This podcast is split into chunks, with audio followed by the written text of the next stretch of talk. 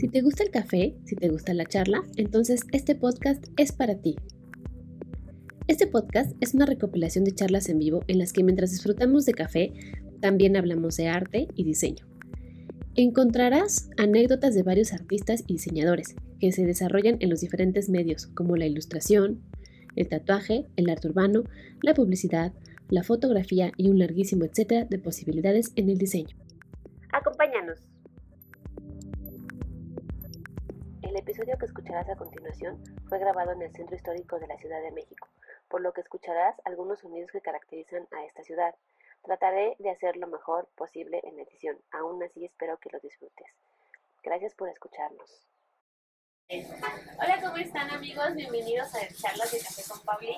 Vamos a iniciar la tercera temporada con Selena Chávez y Quetzali Moreno. Estamos aquí en Querida Librería, en el Centro Histórico de la Ciudad de México, en Belisario Domínguez 63, eh, Colonia Centro. Los esperamos para que puedan adquirir muchísimas, muchísimas obras maestras literarias que seguramente en algún momento están, estarán disfrutando y seguramente estarán buscando si les doy una llamada porque seguro tienen ese libro que ustedes están tratando de encontrar. Eh, vamos a hablar sobre el proyecto de Aquetzali y de Selene juntas y también en colectivos tienen. Entonces, eh, pues antes que nada las voy a presentar. Aquetzali Moreno es poeta, es egresada de la Facultad de Filosofía y Letras y Selene Chávez también, egresada de la... yo estudié psicología en la UNAM. Ah, ella estudió, bueno, de la UNAM. Facultad de Psicología. Y es egresada de la Facultad de Psicología. Entonces, ellas dos nos van a hablar un poquito sobre este proyecto que tienen de poesía y el proyecto de la librería, de cómo surgió.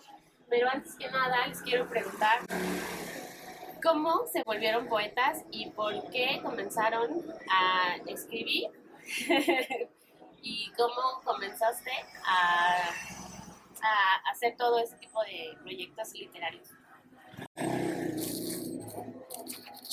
Bueno, muchas gracias Paulina por eh, considerarnos para esta, esta, conversación que estamos teniendo, que estamos empezando a tener. Este, yo creo que yo no me volví poeta, yo nací. No, no es cierto. Este, mm, bueno, no sé, en mi casa eh, mis, mis, papás eran eh, muy apegados a la Biblia, la palabra entonces era muy importante. Y no sé, había pues bueno, ese, ¿no? El gesto de la Biblia, eh, los textos, la importancia de hacer las lecturas, como que eso. El tono profético también era este, siempre interesante, siempre muy importante. Em, pero pues también con mi hermana había ciertos gestos em, para demostrar afecto y era mediante cartas. Entonces como que era muy pues natural que escribiéramos en casa yo nunca lo pensé así como para poesía, ¿no? Para dedicarte a la poesía. No, este, lo que sí es que me quería yo eh, ser este, escritora, pero de canciones. Ok. Entonces, en la secundaria como que me propuse eso y tuve una compañera a la cual le daba a leer eso y ella decía que eran poemas. Okay. Y ya lo o sea, como que ahí yo dije, ah, pues a lo mejor podría ser. Podría funcionar. Sí, pero bueno, ya después ahí uno ya va leyendo cosas y pero bueno, digamos así. ¿Y ya nunca musicalizaste tus poemas? Eh, pues, sí, tengo unas cosas este, que pues no saldrán nunca a la luz, ¿verdad? sí, sí, sí, sí, lo, sí, y ahora estaba yo, sí, bueno, es curioso, porque estoy haciendo una canción. ¿Ah, sí? Sí. Entonces, próximamente. Sí, bueno, no sé qué pase, pero sí. A rato va a ser súper famosa la canción de Quetzal. De hecho, es un reggaetón, pero. ah, mira. Podría funcionar. ¿Y tú, Selene, cómo llegaste a la, a la literatura, a la poesía? Yo creo que a veces entre compañeras, amigas, colegas, eh, no conocemos a, profundidad estas historias, ¿no? Y mi historia es un poco parecida a la de Aquetzali, en el sentido de que mi familia, pues creo que como la de muchas en, México, gracias eh, a la colonización, pues tenemos o tienen esta mmm, tradición de la lectura, ¿no? Pero solo o solo de las lecturas proféticas. De muchas otras también, pero esas son como las principales, ¿no? Las que te van indicando cómo eh, regirte, cómo regir tus conductas y demás. pero particularmente creo que yo mm, eh, me interesé en, en, los movimientos y los juegos de las palabras gracias a mi abuela, porque mi abuela eh, em, era una persona que constantemente hacía juegos con las palabras. Era una, creo que era una muy buena escucha. Entonces eh, escuchaba y pienso ahora que esa era su manera de, como de protestar o de decir lo que ella pensaba y quería en una sociedad que era eh, pues totalmente machista y patriarcal, ¿no? Ella nació en 1934. Entonces, pienso que ella usaba las palabras justo para eso, ¿no? Entonces, había bromas muy sutiles o críticas muy sutiles que hacía mi abuela con esos juegos de palabras, ¿no? Cuando todo el mundo se quedaba callado, de pronto ella hacía una rima con algo que alguien acababa de decir, específicamente mi abuelo, ¿no? Entonces, eh, a mí me gustaba mucho estar con ella por eso, porque jugábamos mucho con las palabras y era, era nuestra manera como de reírnos también, fue como siempre esa manera.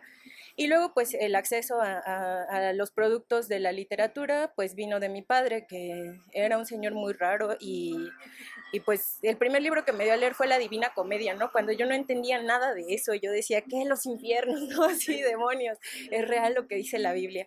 Entonces, em, a mí me gustaba escribir ya desde, desde pequeña porque él, él me, me, invitaba a hacerlo, ¿no? Sobre todo a escribir, pero cuentos. A mí me gustaba eso porque yo crecí rodeada de mitos. Em, y leyendas y demás, ¿no? Em, de voces del agua y la naturaleza, de habitantes de los cerros, de espíritus que venían y se iban o que te hablaban o, te aconsejaban o se te aparecían en sueños. Entonces, a mí me gustaba eso y en la secundaria también eh, ocurrió que mm, yo tenía una profesora que se llamaba Marta Gachus Calixto, que no sé qué es de ella, pero si aún vive y algún día ve esto, hola. sí, y em, ella, ella me motivaba mucho a escribir, ¿no? Y entonces una vez hizo un concurso, o era un trabajo, no sé, em, de escribir un cuento, y yo escribí un cuento, pero yo recuerdo que era así muy como muy contextualizado en el barrio en el que yo crecí, en Ecatepec, ¿no? Entonces mi cuento era sobre las drogas y las muchachas y los suicidios y ese rollo, ¿no? Entonces esa profesora metió mi cuento a un concurso, que es el único concurso en el que yo he participado y yo no me enteré hasta después, hasta que lo gané, eh, que era un concurso a nivel zona, creo que hacían, ¿no? Primero a nivel zona, luego a nivel municipio y esas cosas. Entonces, eh, pues eso, como que ya a partir de ese rollo eh, yo dije, ay, entonces sí puedo escribir, ¿no? Y luego la poesía pues vino mucho después. Yo creo que ese título de poeta eh, es eh, como siempre me ha parecido una cosa, perdón, a que yo creo que tú lo mereces, pero en mi caso es como una cosa que no pienso, no me identifico con ella, ¿no? Creo que las palabras son más bien una manera, pues, de vincularnos y, las podemos poner también como en distintas formas y algunas son poemas, otras no, y otras dicen que son poemas pero no son, etcétera, ¿no? Entonces, eh, pues a mí me gusta, me gusta escribir y trato, trato como de ajá, como de ir puliendo. Hace cinco años no publico nada, ¿no? Porque veo lo que hago y digo, no, esto no me gusta, ¿no? Todavía no puede salir y demás. También es una obsesión, pero así fue como yo llegué. Ajá, a la poesía. Y bueno, em, yo a ellas las conozco porque estuvieron conmigo justamente en un proyecto que se llama Poetas Anónimos. Y bueno, en ese entonces yo les decía que eh, esta, las calles de esta colonia, que es la colonia Zapolitla Tláhuac, tienen nombres de poetas, hombres del siglo XIX, ¿no? Entonces, cuando hacemos como toda esta búsqueda de, de, motivos o de algún recurso para poder hacer una intervención en la zona, nos encontramos que ya no hay tampoco nombres de mujeres dentro de las calles porque pues, se fundaron en 1970, 1980 y pues eran, si ahora son invisibles, son más invisibles, ¿no? En ese, en ese entonces, en los 80. Entonces, eh, ¿cómo ha sido para ustedes adentrarse a la literatura a partir, uno, de la poesía, que yo creo que en México, tú me dirás, ¿no?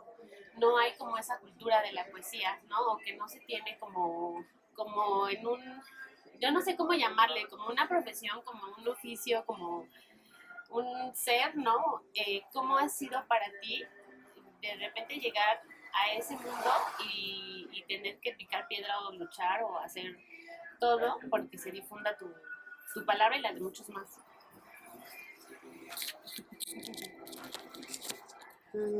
Sí, bueno, yo creo que como dices, no, no se considera un oficio, aunque se trabaja mucho, pues todo el tiempo hay un esfuerzo, pues que llamaré cognitivo, ¿no?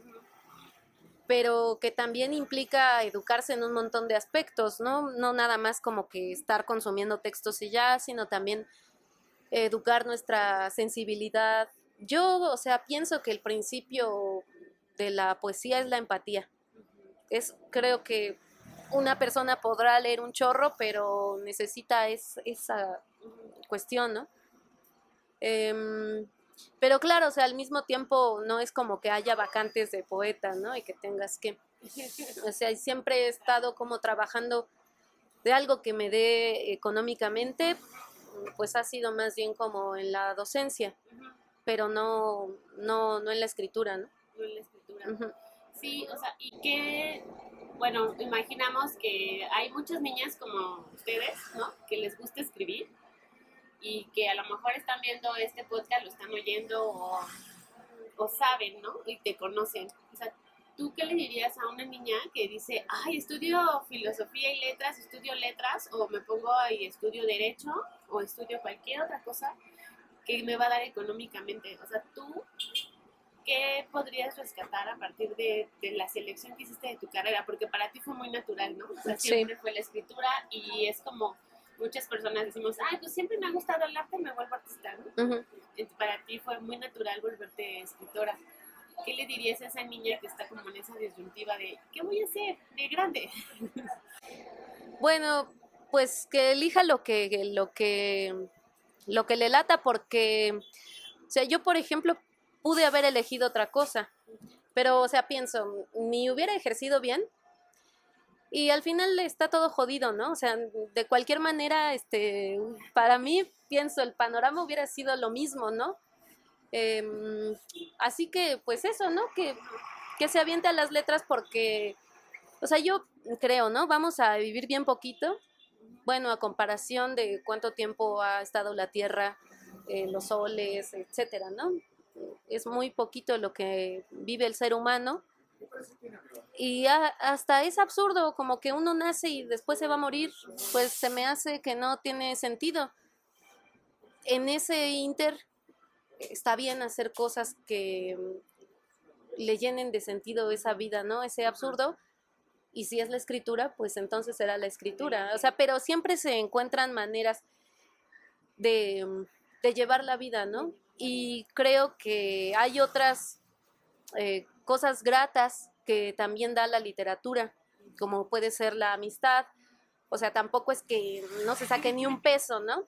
Eh, pero es que es eso, más bien de pronto es como hacer un pacto y aventarse con eso. Y aventarse con eso implica que seguramente se van a hacer muchos sacrificios, pero al final va a haber pues una, mm, no sé si un fruto, pero sí algo que a uno lo satisface y dice, bueno, mira, venir a la tierra a sufrir al menos pues valió la pena. Valió la pena. Sí, no sé si sea el mensaje que necesitan las niñas, pero pero escriban, pues escriban porque porque estamos ahora en la época en la que está bien hacerlo, podemos hacerlo, no tenemos que pedirle permiso a nadie, simplemente podemos hacerlo, ¿no? Podemos incluso autopublicarnos y, y difundirnos. Entonces aprovechemos. Buen panorama, ¿no? ¿Y tú estudiaste psicología? ¿Y cómo llegaste? O sea, primero porque este, encontraste psicología, ¿no? ¿Y cómo de la psicología, como en paralelo, has llevado la, la escritura? O sea, ¿cómo llegaste a la psicología y después cómo descendiste hacia la literatura? Mm, yo creo que la literatura no ha sido un descenso, sino más bien un ascenso, porque ascenso en el sentido de que nos permite evadir muchas cosas de la realidad, ¿no? O para mí así, así fue y así a veces, eh, a veces es. Entonces, em, creo que más bien para mí, yo tuve esa imposición familiar de cómo vas a estudiar. Yo quería estudiar psicología o filosofía en la fac de filosofía y letras, pero no letras porque yo decía como, o sea, si lo que yo quiero es escribir, ¿para qué voy a ir a adoctrinarme a la universidad, no? Eh, eso pensaba en ese tiempo, pero, pero bueno, em, a la psicología llegué porque es, em, pues hay distintos enfoques, pero uno de ellos, que es el psicoanálisis, es una cosa que a mí me parece muy, muy, muy bella porque em, es sobre la escucha y el lenguaje. Entonces, las palabras son eh, mi herramienta de trabajo, ¿no? Es como em, eso, eso que decía Hackett de, mm, entrenarnos, dijiste, o algo así, en, educarnos en, distintos aspectos, pues acá hay que educar el oído, no solo como en la poesía para educarlo musicalmente, sino hay que educarlo para escuchar ciertas palabras, ¿no? Y no escuchar o escuchar por lo bajo otras. Entonces es como un ejercicio de como de pesca, ¿no? De estar escuchando palabras y como que las atrapas y luego las transformas, las procesas y las devuelves, ¿no? Entonces, em, en, en, en ese enfoque que yo trabajo, pues es eso, ¿no? Entonces hay mucha literatura. Si, por ejemplo, leemos a Freud, que ahora es un señor súper criticado, sin considerar que era un, viejo victoriano, que, además tenía un objetivo en la vida, ¿no? Freud fue muy pobre eh, eh, en su juventud y en su niñez, y él se mete a estudiar medicina por estas imposiciones. Eh, que él, él de hecho quería ser pedagogo, quería trabajar con niños y niñas, ¿no? Y entonces hay una carta muy bonita eh, que le escribe a, su, a quien fuera su esposa, en donde le, eh, le, dice ¿no? que él está a punto de entrar a la facultad y que pues va a tener que renunciar a ese sueño de, de la pedagogía, como Vygotsky o Piaget lo fueron en algún tiempo, ¿no? Entonces él decía como voy a tener que renunciar a esto porque la medicina es lo que me va a dar fama y, y dinero, ¿no? Y lo consiguió. Eh, de cierta manera, en el transcurso del tiempo, pues la fama y el dinero le llegó distinto, porque en su tiempo más bien, él ganó un premio, ya no recuerdo cuál es, pero lo ganó por, por la literatura que hacía en, todos sus ensayos, que son así las cátedras eh, fundamentales del psicoanálisis, pero él quería ganar un premio por fundar el psicoanálisis, ¿no? Por, por intervenir en la medicina y en la psiquiatría, pero la ciencia de ese tiempo pues pensaba que eso era cosa de brujería, que no tenía nada que ver con la ciencia dura, ¿no? Y entonces ese premio se lo dan porque su, literatura, su forma de escribir era pues era bella, ¿no? Considerada eso como una narrativa distinta, eh, distinta a lo que se esperaba en las ciencias. Y, pues eso, entonces yo creo que no es como una cosa paralela, sino que todo se va conjugando. Em, dependiendo de, nuestras pasiones y nuestros amores, ¿no? Y pienso que sí, estoy totalmente de acuerdo con lo que dice Quetzali de que el mundo está jodido, pero creo que también se nos ha vendido una idea de esta falsa movilidad eh, eh, académica y tiene que ver con la clase, ¿no? Eh, generalmente a la banda que hemos crecido con pocos recursos em, o a la gente que no tienen casi nada apenas para comer, pues se le dice, estudia para que seas alguien, ¿no? Como si el simple hecho de pisar esta tierra no te permitiera ya ser alguien, así ya existir, tener un nombre que suena y que, que se puede como repetir, ¿no? Entonces, eh, pienso que hay que olvidarnos ya de esas falsas promesas eh, de que estudiar nos va a cambiar la vida y demás. Creo que siempre depende de estar abiertas y abiertos a las posibilidades. Creo que la vida en realidad está llena de invitaciones y que a veces decidimos tomarlas o, rechazarlas, ¿no? Y esas invitaciones pues pueden tener que ver eh, con tener dinero, con tener fama, con tener amigas, con tener amigos, con hacer proyectos colectivos, con quedarte a dormir en tu casa, con tener tiempo de ocio, con tener una biblioteca gigante, yo qué sé, cada quien tiene sus anhelos, ¿no? Eh, pero eso, como creo que hay que desoír ya esas, esas esas falsas ideas que, que, se nos dijeron porque pues eso no existe, ¿no? ¿Cuánta gente hay que ahorita dice voy a estudiar programación porque eso es lo que deja dinero y pues no tienen chamba, ¿no? Eh, como olvidar eso, creo que estamos en un tiempo en el que no solo podemos escribir y difundir nuestra, nuestra, nuestra palabra, sino también... Eh, tomar la agencia de, como de nuestro camino, ¿no? Entonces, eh, en lugar de esperar a que llegue un patrón y te contrate, pues ¿por qué no fundas una cooperativa, ¿no? ¿Por qué no encuentras a otras y otros que piensen y sientan como tú y estén en situaciones similares y entonces organizarnos y hacer como otras cosas, ¿no? Eso es como hasta ahí. Y hablando de arrebatarle la vida un poco lo que nos toca, eh, Quetzali acaba de sacar su un nuevo poemario, se llama poemario. Sí, yo lo llamaría poemario. Publicación, nuevo poemario, yo le digo así, pero ustedes me tienen que decir cómo se llaman en este. Yo le llamaría poemario. un nuevo poemario sobre su más actual obra. Y bueno, pues estábamos platicando acerca de cómo surgió ese poemario. Y es lo que a mí me llamó la atención, porque cuando te empiezas a acercar como un poco a los mundos de cada una, ¿no? Te das cuenta que cada quien está haciendo su lucha dentro de su trinchera. Y entonces yo siempre me preguntaba, bueno, ¿y si yo fuera poeta, qué tendría que hacer para que me leyeran, ¿no? ¿Qué tendría que hacer para que alguien conociera mi obra, pararme en la calle y empezar a recitar, o, tener que publicar un libro, o, o, hablar, o dar clases, o, qué tendría yo que hacer, ¿no? Entonces cuando llega a mí la noticia de que publicaste tu, tu poemario, es cuando me resuena y me dices que sí se puede, ¿no? Sí se puede. Y justamente en este podcast eh, hablamos personas que desde nuestro estudio, que nos dijeron estudia esto porque vas a ganar dinero, encontraron su verdadera pasión, ¿no? Entonces, como el, el, mensaje un poco es de, no importa, o sea, si tú estudias medicina, estudias psicología o estudias otra cosa, al final tu esencia va a acabar haciendo lo que siempre amaste, o vas a tener que acabar lo que siempre amaste, porque si no, no vas a ser feliz, ¿no? Y entonces no vas a, no vas a disfrutar tu trabajo, o sea, simplemente, ¿no?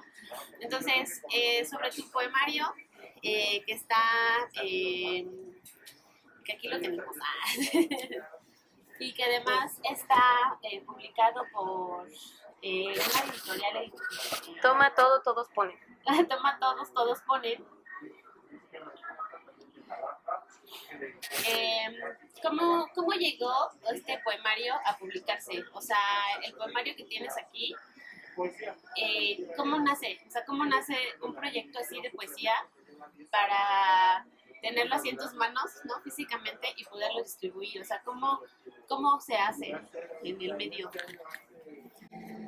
Mm, bueno, en, e, en el caso específico de este texto, mm, creo que, bueno, la editorial ya tenía como un, proyecto, un plan de, de publicación.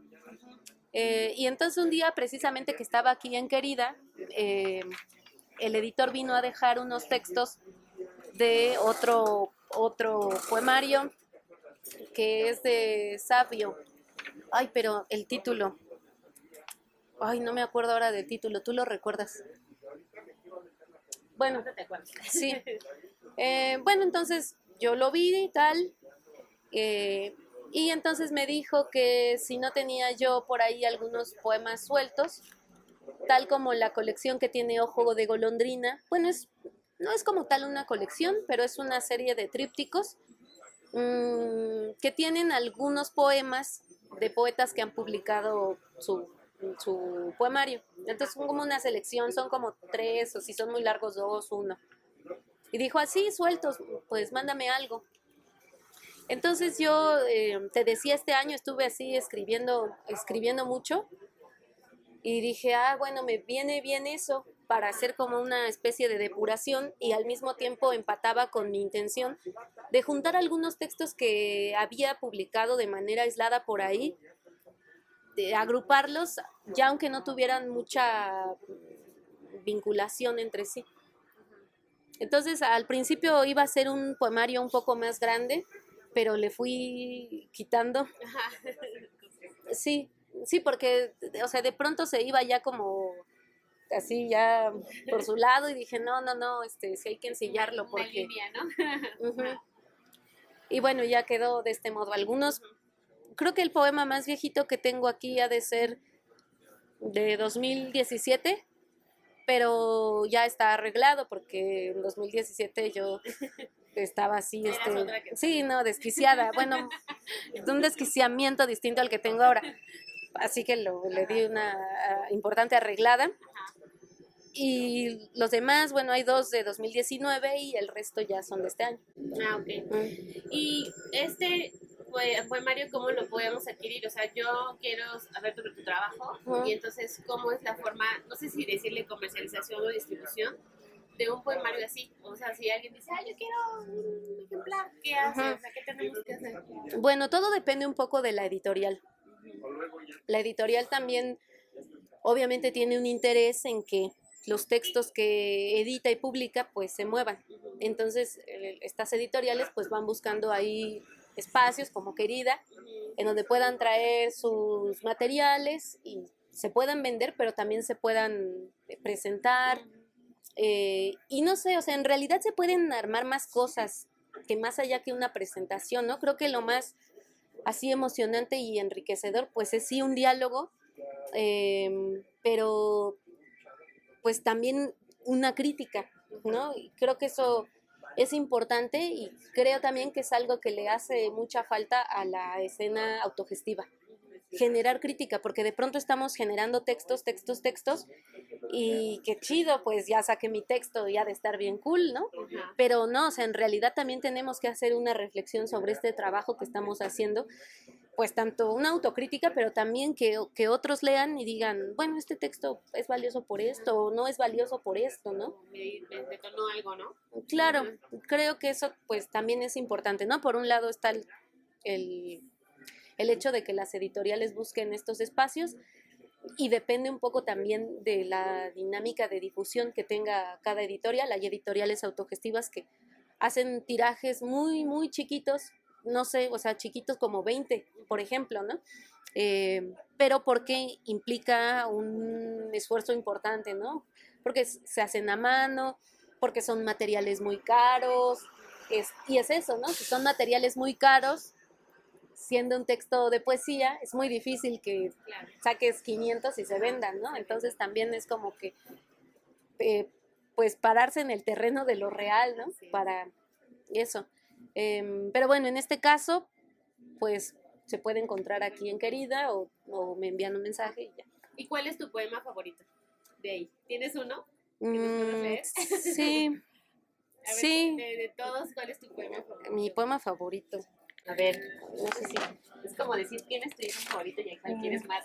No, bueno, voy a leer el que abre para no comprometerme. Mejor, los prefiero todos por igual. Sí. Bueno, no, no tiene título. Mi hermano es un gallo giro. Tiene una cresta roja hermosa y largas plumas tornasoles. Mira soberbio los corrales, ajeno a calzas o rejillas. Lleva un pecho silvestre hinchado y yo lo miro asombrada. Inmóvil al centro del huerto, suspende una de sus patas y lo hace con tanta gallardía que paso por alto al instante todas sus negras cicatrices, todas sus faces desplumadas, todos sus cantos fracasados. Ay, si no fuera así de bravo, sino manso y terso como antes, cuando mi hermano era polluelo, y no había amparo mejor que las alas de nuestra madre acurrucando su mollera, besando sus dos ojos negros de delicado pichón travieso. Si permitiera una caricia o ser acicalado de nuevo por el pico viejo de mamá, pero este gallo no consiente, en cada intento de cariño nos voltea un picotazo. Aunque lo miro, aunque lo quiero, no insisto. Del otro, del, del otro lado de la tierra voy haciendo mi vida y espero para cuando se sienta preparado. Mientras tanto, te miro fuerte, pero cuando la luz te pega, entonces puedo descubrir que por tanta herida encajada en tu sombra es que te encuentro, hermano, como el más hermoso de los gallos. Pues muchas gracias a ti. Y bueno, estamos en charlas de café con Pauli y estamos en la querida librería. Y bueno, yo quiero saber cómo surgió la querida librería. ¿Se puede saber por qué se llama querida librería? por supuesto. y, y, y por qué es un proyecto pues hecho con todo el amor de tu, imagino que muchos escritores, ¿no? Saber cómo surgió bueno, querida librería, surge desde las intenciones y los sueños, ¿no? Creo que las personas que estamos trabajando aquí, eh, pues teníamos ya esta, esta idea de tener un lugar. Eh, fijo, digamos, establecido al menos por un rato, porque nada es fijo sobre la tierra, em, en donde poder encontrarnos, ¿no? Más allá de, distribuir, vender libros, etcétera, eh, un lugar de encuentro y de acompañamiento, sobre todo en esta ciudad que es así tan caótica y que de pronto, eh, hace rato decías tú, Pau, que podrías caminar por horas esta ciudad, pero a veces también agota, ¿no? Estar em, de lugar en lugar, sobre todo en este trabajo que tiene que ver con la literatura y con la creación de libros. Entonces, em, también decían hace un momento que si la, cosa para, para, ser leídas es eh, leer en la calle y demás, pues creo que las personas que hacemos eh, querida eh, hemos leído en la calle, ¿no? Hemos tenido que ocupar espacios públicos, en primero porque pues son nuestros, ¿no? la calle es de quien la transita y, y también por eso, ¿no? Para, para encontrar puntos de difusión, puntos de distribución, pero pues no hay nada como tener un espacio que además pueda pueda ser específico en ciertas líneas. Querida, pues es, es una librería que se especializa en edición independiente, autogestiva, autónoma o cual sea, cual sea el mote que, le coloque cada editor, editora o editore. Eh, pero también en ediciones raras o descontinuadas, ¿no? Que son estos libros que, salen de, de, la de las listas o de los listados que hace, por ejemplo, la CANEIM Em, o que hacen otras, otros estudios que dicen eh, las personas mexicanas solo leen, no leen ni un libro al año, ¿no? Eh, pero es, esas estadísticas están en función de la venta y, se deja de lado todo lo que sí leemos, ¿no? Todo lo que leemos y que ya, ya salió del catálogo o que ni siquiera está en el catálogo, como las ediciones independientes. Entonces, querida librería tiene eso, ¿no? Es ese, ese hueco o ese punto de fuga de, de, de esa, de esa dinámica o esa cadena de, del comercio de la, de la gran editorial, ¿no? Em, entonces, pues surge desde, pues yo creo que desde tiempos muy remotos en donde cada una y cada uno pues imaginamos esto, pero también de que cada persona que, integramos esta librería, que somos eh, cinco, cinco personas que, somos amigas, eh, pues trabajamos en distintas... Eh, mm, distintos procesos o puntos de, de, esa cadena de, o de la famosa cadena de libro que ya está dejando de llamarse cadena de libro, eh, digamos, de, de, este mundo bibliodiverso, ¿no? Entonces, este, estamos como en distintos puntos y me parece que esa experiencia también nos conjunta. Las cinco personas que estamos aquí escribimos, escribimos eh, poesía o intentos de poesía y, y tenemos esa experiencia de, de, escritoras y escritores, pero también la experiencia del trabajo editorial. Eh, tenemos como, como, integrante a alguien que trabaja el libro desde la, la, parte física, ¿no? Que ya es algo, eh, hacer el libro tiene que ver con ensuciarte las manos, ¿no? No es hacer el libro de, de, la autoría y que tú lo escribes y ni sabes de qué se trata, quién te corrigió los acentos o algo y dices, ay, ya hice el libro. Pues el libro tiene antecedentes desde quién hace el papel, por ejemplo, ¿no? Desde un árbol, por ejemplo, no lo sé. Em, eh, entonces, eh, tenemos eh, a ese integrante, tenemos, eh, bueno, que es Leonardo, tenemos a, en, como parte del equipo a Iván Cruz, que es un editor eh, de una de las editoriales que yo particularmente, y creo que a Quetzali me acompaña en esto, eh, respetamos un montón porque es una de las editoriales independientes que en esta geografía mexicana ha sobrevivido ya más de 10 años editando cosas muy chingonas. No sé si se puede decir, se pueden decir groserías en, en este podcast, pero, pero este, no solamente el, su catálogo editorial es una cosa genial porque además eh, tiene una línea, em, una línea que es política, ¿no? Que además de editar poesía en su, en su mayoría, pues eh, editar poesía política en este país es una cosa complicada y luego sobrevivir de editar poesía política, pues digamos que, eh, y, y, y Malpaís Ediciones es esa editorial, ¿no? Entonces tenemos la gran fortuna de contar con Iván Cruz como parte de este colectivo, pero también como, como parte de nuestro, de nuestro grupo de amigos y amigas, ¿no? Em, tenemos a José Manuel Vaca, que es un agente cultural eh, representativo de, de Catepec, eh, de las periferias, ¿no? Entonces José Manuel Vaca ha hecho de todo en el ámbito cultural, ¿no? Especialmente, em, pues Vaca es así como nuestra digamos, la, la, carátula del libro, porque él es, él es la persona que generalmente presenta, eh, es animoso y demás. Eh, José Manuel Vaca, de hecho, ahorita está trabajando en un, en un programa de radio, ¿no? También es editor de, de Corazón de Diablo, y pues tenemos esa experiencia por allá. A Quetzali Moreno, que también es un agente cultural de otra de las periferias de la Ciudad de México, que aunque es parte de la Ciudad de México, pues eh, la gente ni sabe, ajá, ni sabe qué es, piensa que es un pueblo, que es Milpalta, ¿no? Y que entonces eh, Aquetzali pues ha trabajado, creo que desde que yo la conozco en, esta en esta tarea tan ardua de, de, llevar la poesía a, otros canales, ¿no? Entonces, eh, junto con Magnolia creo que hace eso y también eh, ella es pues quien dirige Ojo de Golondrina Editorial, que es otra editorial independiente que nació siendo una editorial eh, de, de, se llamaba Ojo de Golondrina Editorial y Cuadernos Reciclados, ¿no? cuando recién se inauguró, pues el DOMI era, eran como siguió siendo por mucho tiempo y creo que hasta hoy, eh, fotocopias, ¿no? reusar, eh, reciclar libros. hojas, impresiones eh, y además con un formato bastante orgánico, ¿no? Que también me parece innovador, pero que tiene un antecedente que no se los voy a decir porque es del culto editorial, pero quienes vean esto van a saber de qué antecedente se trata. ¿Sí? bueno, pues entonces tendrán que ver otra entrevista de Aquetzali para que, para que se entere.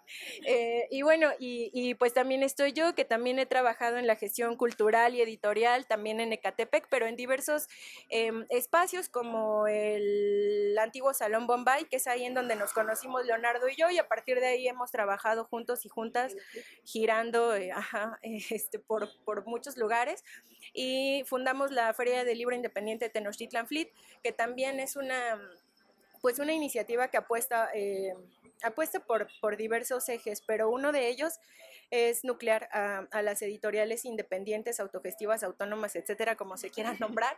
Em, y pues nos damos cuenta de que em, este tipo de espacios hacen mucha falta, ¿no? La primera edición que eh, fue en 2019, gracias a que este, Em, reunimos a más de 70 editoriales independientes, que eso era algo que no estaba registrado en la historia, ¿no? Y entonces fue como, nosotras ni nos lo esperábamos, ¿no? Fue como de, ah, pues bueno, vamos a hacerlo, invitamos editoriales, hacemos convocatoria, estos son nuestros ejes éticos, eh, políticos, de trabajo, etcétera.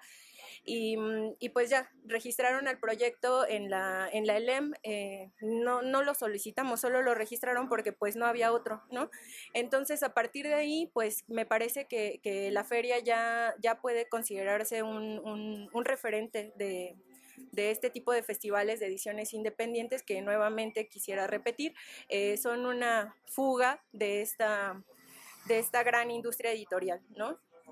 Que a veces ni tienen registros, pero justamente por eso son eh, editoriales en donde se pueden encontrar em, libros, o voy a decir contenidos, porque también con el concepto de libro hay un rollo, pero contenidos que no se encuentran en otro lugar, ¿no? Entonces, em, pues eso, eso es querida librería. creo que es un puñado de sueños, intenciones, pero también una apuesta política y ética. ¿no? Y en el 2023 va a estar la edición de la feria se, detiene? Bueno, la feria es un evento que se hace anualmente y que año con año convoca a más de 70 editoriales independientes. Eh, tenemos la fortuna de que ahora, pues, eh, bueno, a raíz de la pandemia, em, esto que decía hace un momento de las invitaciones que nos va presentando la vida, pues la pandemia fue una cosa creo que muy terrible en diversos aspectos y para esta comunidad eh, editorial, pues principalmente representó bajas, ¿no? Bajas no solo eh, de nuestras compañeras o compañeros, sino también económicas, y principalmente económicas, ¿no? Entonces, eh, los materiales o productos editoriales dejaron de moverse o se movieron muy poquito. Entonces nos inventamos la cosa de hacer una feria híbrida. Y a partir de ese año, que fue 2020, pues empezamos a hacerlo híbrido. Y tenemos un día en el que la feria es eh, totalmente mm, vía remota y ahora pues con toda esta este apoyo, pero también la difusión que logran eh, esto de las redes y lo digital, pues tenemos eh, la fortuna de ser acompañadas por editoriales de otros, otras latitudes, ¿no? De diversos países. Entonces la feria pues se va moviendo. En ese sentido, el día que es vía remota, pues no tenemos sede. Nuestra sede es toda la internet. sí, sí, el internet de las cosas es nuestra sede. Y los siguientes dos días, que regularmente son un fin de semana, pues estamos eh, en sede física.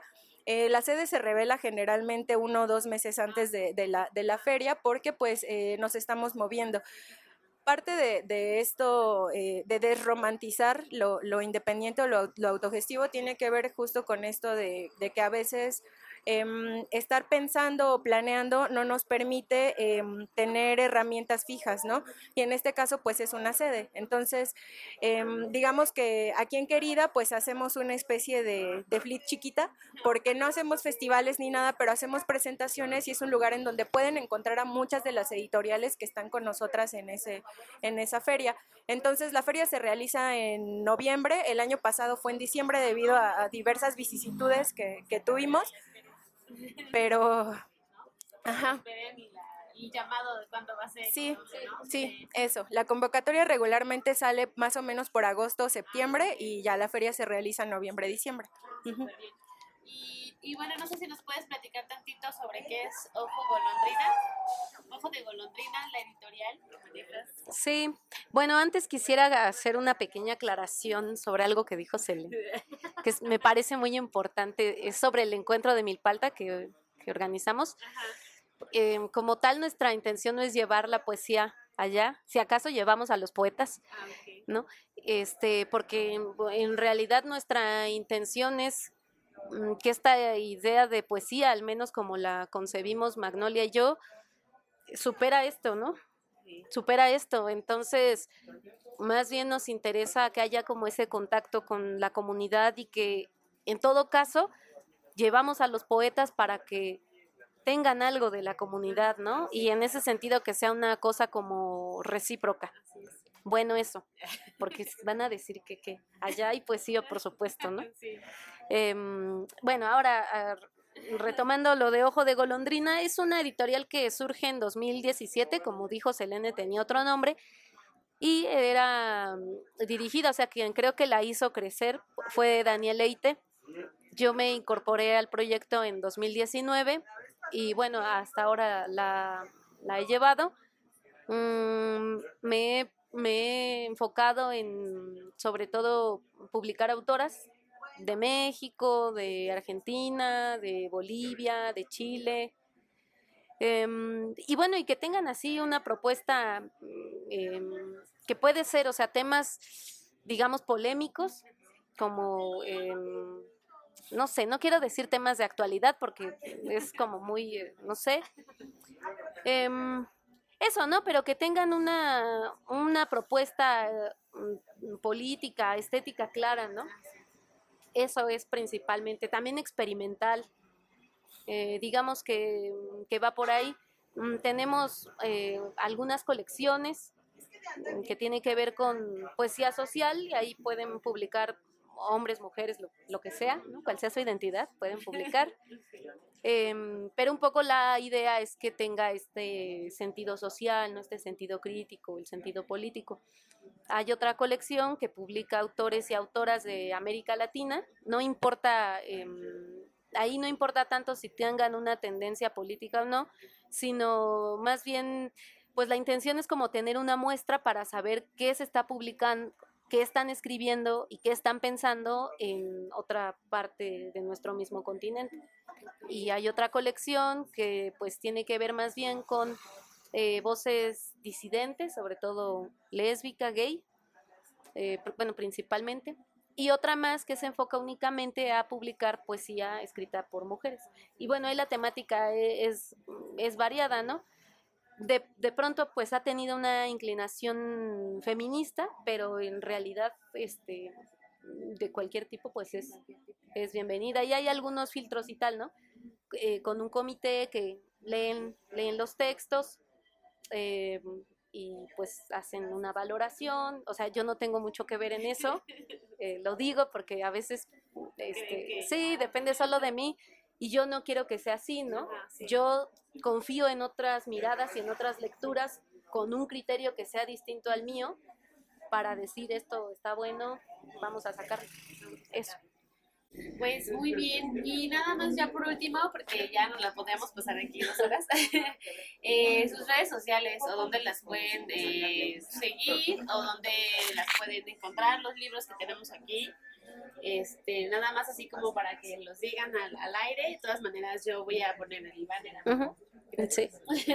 para que aparezca. Mm, Bueno, a la librería la pueden encontrar como querida librería en Instagram, en Facebook y en Twitter. También pueden encontrar de algunas editoriales como Dogma Editorial, pueden encontrar también en Facebook y en, en Instagram y en Twitter las mismas. Ojo de Golondrina solamente está en Facebook como Ojo de Golondrina. Yo estoy como Aquetzali Moreno.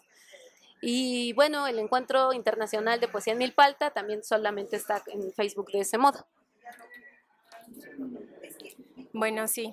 Otra vez, querida librería, pues así, querida librería, igual con el hashtag, así pueden encontrarla en diferentes redes eh, digitales. Eh, yo estoy como Selene Chávez G en Instagram, que es público y casi no publico nada, pero por ahí me pueden contactar. Em, y eh, la Feria del Libro Independiente de Tenochtitlan Fleet eh, está como arroba Fleet Tenochtitlan, también en todas las redes Facebook e Instagram, son las que más utilizamos, pero estamos en todos lados. Entonces, eh, parece que eso, eso en general. Y pues aquí en Querida pueden encontrar, como ya les decía, y que ese es como, digamos, en la descripción que, que se encuentra en las redes, eh, libros eh, de edición independiente, autogestiva, autónoma, libros raros, descontinuados eh, y primeras ediciones. Exquisitas primeras ediciones. Sí. Pues muchas gracias chicas, la verdad es que es una delicia siempre hablar con ustedes y pues nada, visítenlas aquí en querida librería Belisario Domínguez 63, eh, Colonia Centro y pues dense una vuelta a caminar por esta hermosa y caótica y ruidosa ciudad como pueden escuchar en todo el fondo de todo, de todo el episodio y pues nada, vamos a tener un poquito más de de Aquetzal y de Selene. Ya les voy a poner ahí las redes sociales y las voy a etiquetar igual en, en el Instagram, en arroba charlas de café con Pauli. en Facebook en Pauli Oso Ilustrada. y en YouTube también les voy a poner ahí los links para que ustedes puedan acceder y pues igual la sigan. Muchísimas gracias. Gracias chicas, de verdad. Gracias. Hasta luego. Gracias por escucharnos. Este es un podcast producido por Pauli Oso Ilustrada. Síguenos en nuestras redes sociales como Charlas de Café con Pauli en Instagram, Pauli Oso Ilustrada en Facebook y no te pierdas nuestros siguientes episodios de la temporada 3. Hasta la próxima.